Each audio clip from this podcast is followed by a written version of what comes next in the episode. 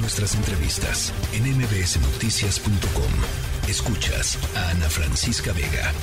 Aquí platicamos sobre la desaparición de Ángela eh, esta chica de 16 años allá en el paradero de Indios Verdes el pasado fin de semana. De hecho, hablamos con su mamá, lo recordarán ustedes. Eh, y a raíz de lo que sucedió con Ángela, eh, muchas usuarias han denunciado a través de redes sociales que de alguna u otra manera han sido agredidas justo ahí en la zona. La Fiscalía General de Justicia de la Ciudad de México hace un par de días dio una conferencia de prensa sobre el caso de Ángela, eh, eh, en donde decía que no hay una banda criminal dedicada al secuestro, que no hay un foco rojo, digámoslo así, eh, sobre una banda criminal dedicada al secuestro o a la trata de mujeres en el paradero de Indios Verdes o en las zonas aledañas al paradero de Indios Verdes. Eh, aunque pues diversas organizaciones y los propios testimonios de muchas chicas pues eh, ponen en entredicho esta, esta versión oficial diciendo que la desaparición de Ángela no es atípica y la propia Ángela cuenta que eh, pues fue secuestrada mientras estaba esperando a su mamá que había entrado al baño, pero que además en el lugar en donde la tenían había más jóvenes que estaban en, en la misma en la misma circunstancia. ¿Qué está pasando ahí? Eh, y, sobre todo, ¿por qué esta prisa, digamos, de la Fiscalía General de la República, perdón, de la, de la Ciudad de México, de asegurar que no hay ahí una banda criminal dedicada eh, a, esta, a, estas, a estos temas, al secuestro o a la trata de mujeres. Marta Tagle, política feminista de Movimiento Ciudadano y exdiputada federal. Me da muchísimo gusto platicar contigo esta tarde, Marta. No, al contrario, a mí me da más gusto estar con ustedes, con tu audiencia, hablando de este tema. A mí me sorprendió mucho la rapidez, eh, Marta, de, de, la Fiscalía General de Justicia de la Ciudad de México, porque, pues, digamos, para hacer una investigación eh, que garantice que no hay una banda haciendo lo que muchas personas dicen que, que está sucediendo en este lugar, eh, pues me parece extraño, pues. No, y además en, en este caso, el de Ángela, hay que poner, reconocer que ella apareció gracias a la presión que hubo en las redes sociales. Es decir, si no hubiera habido esta visibilización del caso, pues la fiscalía poco pudo haber dicho, ¿no? En realidad no es gracias a una investigación que la fiscalía haya hecho, sino que al final de cuentas la dejaron, apareció, eh, porque en la forma en la que apareció es eh, no es que la hayan encontrado las autoridades y el problema está que justamente parece ser que el problema acaba cuando aparece una mujer que ha, sido desaparecida de manera forzada o secuestrada, como es el caso de Ángela, y ahí dejan de investigar, porque aparentemente el problema terminó. Y desafortunadamente, y, yo ponía también en mis redes sociales, pues que tengo antecedentes que varios de los casos de desaparición forzada y de secuestros de mujeres eh, son con fines de trata para explotación sexual que tienen diferentes medios para, para hacer esto. Unos son, recurren al secuestro, eh, puede ser en este lugar físico de Indios Verdes, pero también en diferentes partes de la ciudad. Es decir, en eso puedo coincidir con la Fiscalía que no necesariamente en el paradero, pero de que es una red organizada, es una red organizada porque puede ser eh, así, secuestrándola en diferentes puntos de la ciudad, pero es una red que está detrás de esto, o que también se dedican a enganchar a las chicas, incluso eh, pues a través de las redes sociales, enamorándolas, etcétera. El caso particular que yo conozco antes de la tiene que ver con una joven igual de 16 años que le hicieron creer que se trataba de un novio, etcétera, y apareció en la misma zona de mesa y en las mismas circunstancias que Ángela, medio drogada, medio desvestida, con síntomas en el caso de esta otra persona de abuso sexual y pues las autoridades tanto municipales como estatales en este caso del Estado de México pues ya no intervinieron porque el problema se había acabado. Ya había aparecido la joven a la que se buscaba cuando eh, pues la joven refería que incluso había pasado por dos casas de seguridad en esa zona de mesa y pues ya no se continuó con las investigaciones. Y es por eso yo creo que además de las redes de, de personas que están eh, tratando de tener a chicas para temas de trata pues también están involucradas las autoridades porque sus omisiones, negligencia o complicidad permiten que esto siga sucediendo.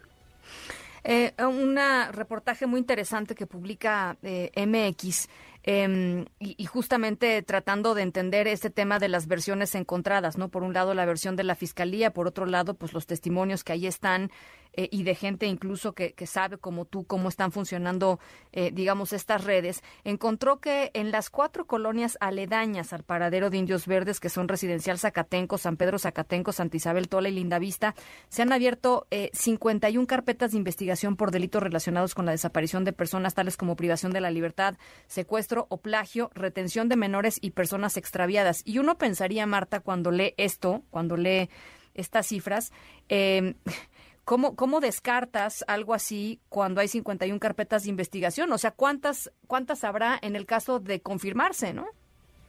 Sí, y, y, desafortunadamente cuando hay casos de desapariciones forzadas, porque digo, en ese sentido todas las autoridades se cortan con la misma tijera, en el caso de Puebla también ha habido en últimos meses una gran cantidad de, de mujeres desaparecidas y eh, salen las autoridades a decir que están abiertas las carpetas de investigación, pero que el 80% de estas carpetas tienen que ver con desapariciones voluntarias, ¿no?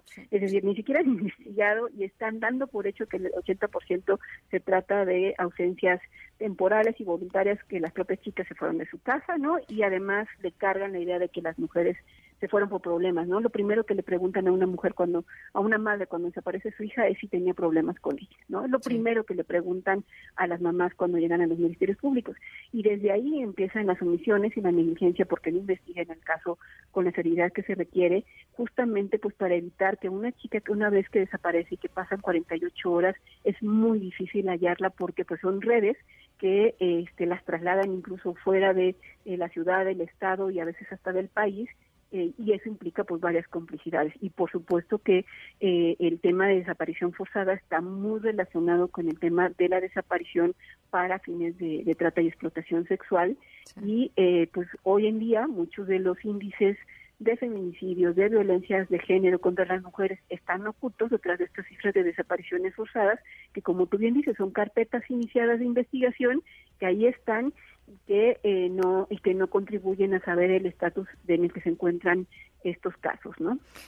Eh, lo, que también me llama mucho la atención, Marta, por, supuesto, es pues todas las omisiones y las negligencias que seguimos arrastrando y es increíble, eh, increíblemente doloroso e indignante que se sigan arrastrando. Pero otra de las cosas que platicaba yo incluso aquí con la, la mamá de Ángela, eh, es, eh, y, sucede cada vez que platicas con una persona que tiene a un desaparecido, particularmente a las chicas desaparecidas, eh, van a, para empezar, este, sigue, sigue el tema de que las traen de un lado a otro, ¿no? Tratando de levantar la denuncia, pero después de eso, la carga de la búsqueda queda en ellos, Marta. Eh, ellos ellos tienen que ir a verlo a, pedirle a, las, a los comercios de al lado los videos este ellos tienen que ir a revisar los videos. O sea cómo es posible que eso siga sucediendo Marta Sí, y se vuelve un calvario no solamente de unos días, sino de toda una vida, porque son años y años que la buscan eh, por eso, además, justamente las organizaciones y redes de buscadoras están integradas fundamentalmente por madres que buscan a sus hijos e hijas desaparecidos, que incluso con sus propias manos han abierto fosas comunes, ¿no? Y que han encontrado en estas fosas incluso los cuerpos de otros que no son sus hijos. Eh, al respecto es muy importante, por ejemplo, recomendar ver la, reciente película de Ruido de Natalia Beristain, una película mexicana donde retrata pues este drama que viven las madres que, que han tenido la desgracia de que sus hijas eh, hayan sido desaparecidas, secuestradas y que tienen que pasar por muchos frente a las autoridades que, que, no les hacen caso y que no les dan información pues para tratar de localizar a sus hijas con vida. Insisto, en el caso de Ángela, de verdad fue muy afortunado que hubiera una presión social en redes y de información tan importante porque eso es lo que le salvó la vida, pero miles de casos no corren con la misma suerte y desafortunadamente las autoridades hacen poco para encontrarlas con vida porque incluso en la propia en la propia película que te comento, Ruido, hablan de que para las fiscalías es mucho más fácil encontrarlas en las fosas o buscar en las fosas, no buscarlos con vida, porque es mucho más fácil para las autoridades eso, ¿no? Entonces, este, si no ocurre por parte de las de, los familiares la búsqueda, eh, las autoridades poco hacen y además cuentan con muy pocas herramientas para hacerlo, ¿no? Recientemente las autoridades eh, tienen el banco forense justamente para poder identificar, pero pues en este caso personas que, que han sido desaparecidas y ya murieron, pero incluso en eso vamos muy atrasados. Pues sí, o sea, emiten la ficha de búsqueda y, a le queda a la familia imprimir, repartir, eh, volantes, este, y ahí los ves, ¿no? Y cuando no les hacen caso bloquean, eh, y algunos se, se, visibilizan, algunos llegan a medios, es, es verdaderamente tremendo que siga. Y luego corre peligro también la vida de las buscadoras, ¿no? Conocemos muchos casos de mujeres buscadoras que, que han muerto incluso porque las amenazan de que ya no sigan buscando a sus familiares.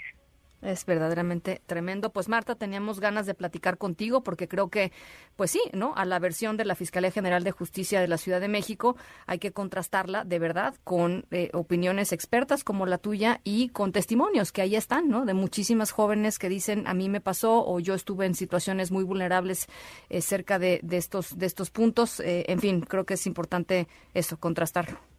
Sí, de entrada, tomando el caso de Ángela, no quita el dedo de renglón de que el tema pues no termina con que la hayan encontrado con vida, que bueno, sino que se tiene que investigar qué sucede con estos casos de seguridad. ¿Qué pasó, no? ¿Qué pasó? Así es. Gracias, Marta. Un abrazo. Un abrazo, Marta Tagle. La tercera de MBS Noticias.